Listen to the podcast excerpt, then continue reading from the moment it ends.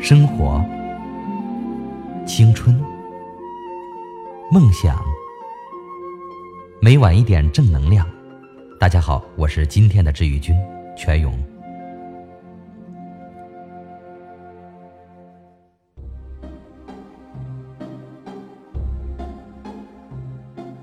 烛光晚餐桌两边，坐了男人和女人。我喜欢你。女人一边摆弄着手里的酒杯，一边淡淡的说着：“我有老婆。”男人摸着自己的手上的戒指，我不在乎，我只想知道你的感觉，你喜欢我吗？意料中的答案。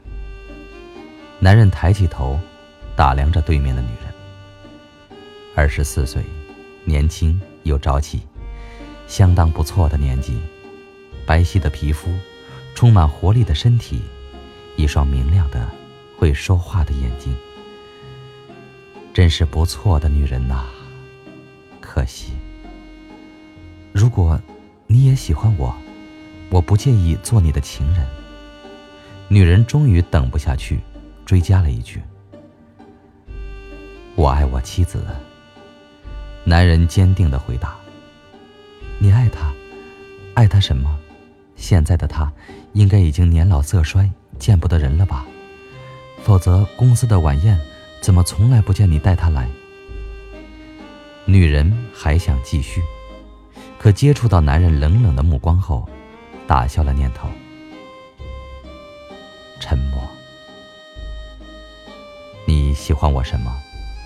男人开口了，成熟、稳重，动作举止很有男人味儿，懂得关心人，很多很多。反正和我之前见过的人不同，你很特别。你知道三年前的我什么样子吗？男人点了颗烟，不知道，我不在乎，即使你坐过牢。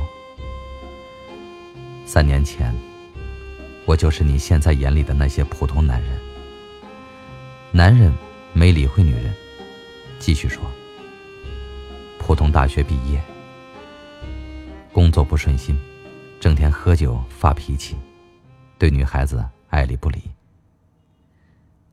还因为去夜总会找小姐被警察抓过。那怎么？女人有了兴趣。”想知道是什么让男人转变的？因为他，他那个人，好像总能很容易就能看到事情的内在，教我很多东西，让我别太计较得失，别太在乎眼前的事，让我尽量待人和善。那时的我，在他面前，就像少不更事的孩子。也许那感觉，就和现在你对我的感觉差不多。那时真的很奇怪，倔脾气的我，只是听他的话，按照他说的，接受现实，知道自己没用，就努力工作。那年年底，工作上稍微有了起色，我们结婚了。男人弹了弹烟灰，继续说着：“那时，真是苦日子。”两个人，一张床，家里的家具也少得可怜。知道吗？结婚一年，我才给他买了第一颗钻戒，存了大半年的钱呢。当然，是背着他存的。若他知道了，是肯定不让的。那阵子，烟酒弄得身体不好，大冬天的，他每天晚上睡前还要给我熬汤喝。那味道。也只有他做得出。男人沉醉于那回忆里，忘记了时间，只是不停的讲述着往事，而女人也丝毫没有打扰的意思，就静静的听着。等男人注意到时间，已经晚上十点了。啊，对不起，没注意时间，已经这么晚了。男人歉意的笑了笑。现在。你可以理解吗？我不可能，也不会做对不起他的事。知道了，输给这样子的人，心服口服。女人无奈的摇了摇头。不过，我到了他的年纪，会更棒的。嗯，那就可以找到更好的男人，不是吗？很晚了，家里的汤要冷了，我送你回去。男人站起身，想送女人。不了，我自己回去可以了。女人摆了摆手，回去吧，别让他等急了。男人会心的笑了笑。转身要走。她漂亮吗？嗯，很美。男人的身影消失在夜色中，留下女人对着蜡烛发呆。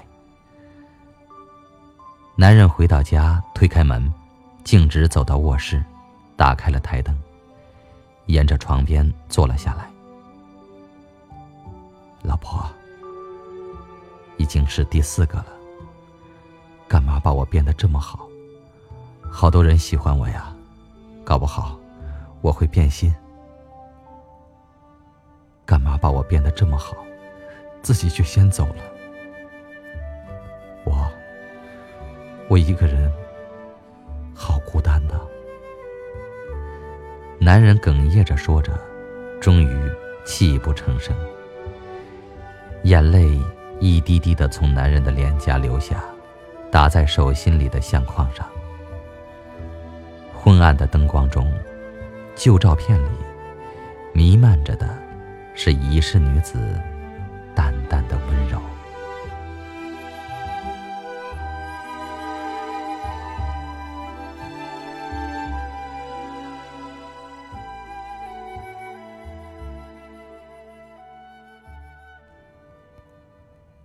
第二个故事，